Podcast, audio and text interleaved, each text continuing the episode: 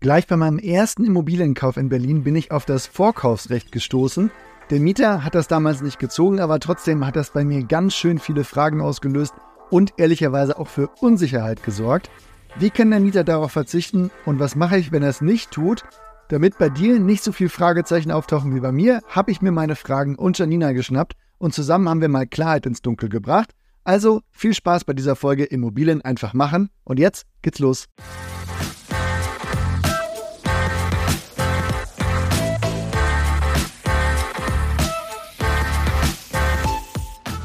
Hi Janina, jetzt hat nicht jeder den Begriff Vorkaufsrecht schon mal gehört und der findet sich auch nicht in jedem Kaufvertragsentwurf. Also, was ist denn das? Gehe ich mal wieder voraus, dass ich hier aus meiner Praxis berichte und mich zu solchen und anderen Themen immer wieder mit Anwälten austausche, aber selbst keine Anwältin bin. Aber ich gebe dafür auch möglichst einfach wieder. Einfach ist gut, legen wir los.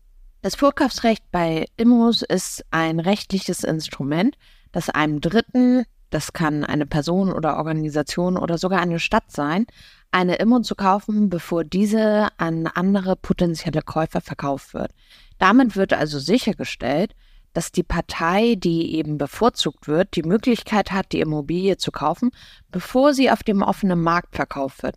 Oder weil das mit dem offenen Markt vielleicht missverständlich ist, auch wenn du alles fertig verhandelt hast, geht dann nichts ohne Verzicht der Partei mit Vorkaufsrecht.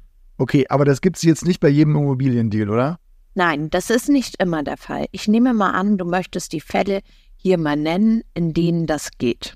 Das ist gut, weil so richtig umfassend weiß ich das jetzt nämlich auch nicht. Gut, dann lass uns mal loslegen. Vorkaufsrechte gibt es oft in Milieuschutzgebieten. Da wird es dann einer Stadt oder Gemeinde ermöglicht, eine Immo zu kaufen, bevor du als privater Käufer sie kaufen kannst. Da kann die Stadt sogar in den Kaufvertrag einsteigen, in der Regel zum gleichen Preis, im Extremfall aber zu einem niedrigeren Preis. Ich habe schon mal gehört, aber sag's mal, was ist ein Milieuschutzgebiet? Quasi ein Stadtviertel, das von der Stadt oder Gemeinde unter besonderem Schutz gestellt wird, damit die Struktur und das Erscheinungsbild erhalten bleibt. Das kann jetzt zum Beispiel deshalb sein, weil man eine Gertifizierung verhindern will. Zum Milieuschutz gibt es auch oft andere Maßnahmen wie Förderung von sozialen Projekten, Genehmigungspflichten für Umbauten oder auch Mietpreisbegrenzungen. Okay, dass da eine Stadt einsteigen kann, sehe ich, aber warum kann dann im Zweifel sogar der Preis gesenkt werden? Ja, auch da keine Anwältin, aber du kannst dir ja einen Fall konstruieren, wo zum Beispiel ein sanierungsbedürftiges Mehrfamilienhaus zu einem sehr hohen Preis verkauft werden soll dann kann die Stadt davon ausgehen, dass hier die Gefahr besteht, dass mit einer Aufwertung auch die Mieten erhöht werden. Dann kann ein Vorkaufsrecht begründet sein. Gibt so ein Vorkaufsrecht denn immer? Es kann ausgeschlossen sein, wenn das Grundstück so genutzt wird, wie es nach Milieuschutz auch vorgesehen ist, dann gibt es da eigentlich kein Vorkaufsrecht. Und Umbauten sind ja trotzdem noch genehmigungspflichtig. Es ist soweit, ich weiß, auch ausgeschlossen, wenn ich eine Immo kaufe, die ich selbst bewohnen will, solange da keiner vertrieben wird und wenn man unter Angehörigen verkauft. Aber da sollte man im Zweifel wirklich einen Anwalt fragen. Manchmal ändert sich ja auch die Auslegung oder ja, sogar ganze Gesetze. Ja, na gut, da mache ich einen Haken dran. Also das war der Milieuschutz und die Stadt konnte kaufen. In meinem Fall war es so, dass der Mieter ein Vorkaufsrecht hatte. Wann ist das denn der Fall?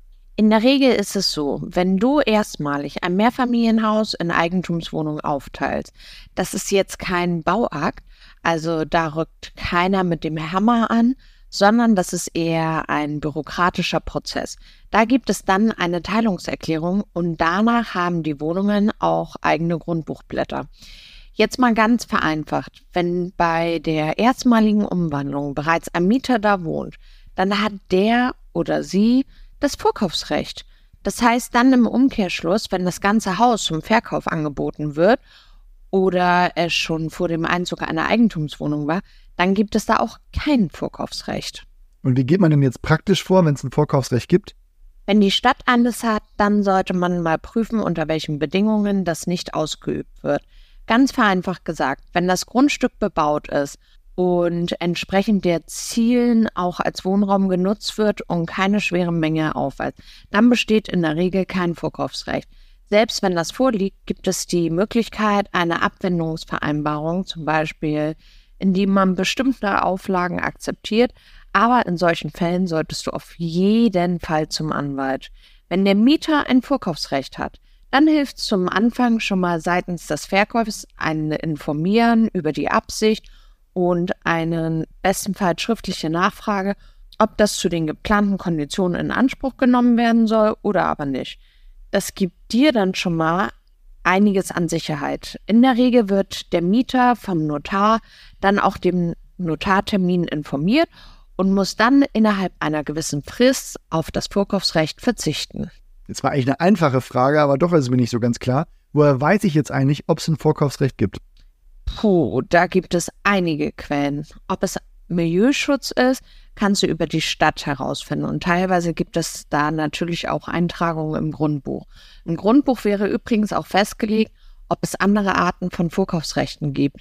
Die lassen sich manchmal Eigentümer einer Doppelhaushälfte für die jeweils andere Einheit reinschreiben, damit man hier im Verkaufsfall die Möglichkeit hat, das Objekt selbst zu kaufen. Also grundsätzlich ist da der Notar ein guter Ansprechpartner. Wenn das Objekt gerade erst geteilt wurde und das Datum des Mietvertrages vor dem Datum der Teilungserklärung liegt, wird er oder sie dich darauf aufmerksam machen je früher dir das auffällt, desto eher kannst du hier in die Prüfung und Investmententscheidung natürlich einsteigen. Spätestens, wenn der Kaufvertrag erstellt wird, sollte dann klar sein und auch entsprechend vermerkt werden. Und den Kaufvertragsentwurf braucht man in vielen Fällen ja auch zum endgültigen Abschluss der Finanzierung.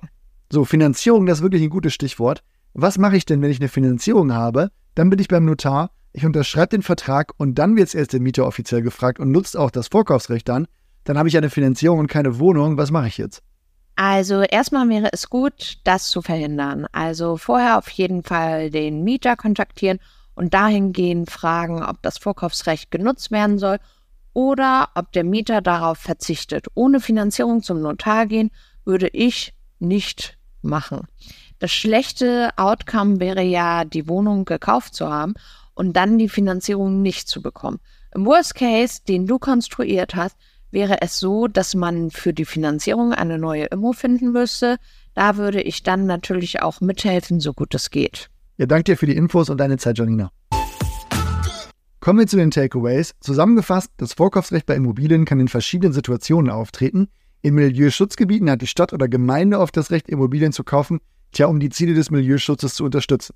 So, bei der Erstaufteilung eines Gebäudes nach der Vermietung kann der Mieter auch ein Vorkaufsrecht haben. In beiden Fällen ist es wichtig, rechtzeitig zu handeln und den Mieter oder die Stadt zu informieren, um da Klarheit zu schaffen. Die genauen Bedingungen und Verfahren, die können komplex sein, daher ist rechtliche Beratung und eine gründliche Prüfung der relevanten Dokumente wirklich entscheidend, um potenzielle Probleme zu vermeiden. So, und dann denkt noch dran, Finanzierung und Immobilienerwerb sollten gut geplant sein, um unerwünschte Überraschungen zu vermeiden. Wenn du da Fragen hast, melde dich gerne über Instagram oder schreib uns an support.mobil.com. Das war's aber für heute. Mach's gut, bis bald. Tschüss.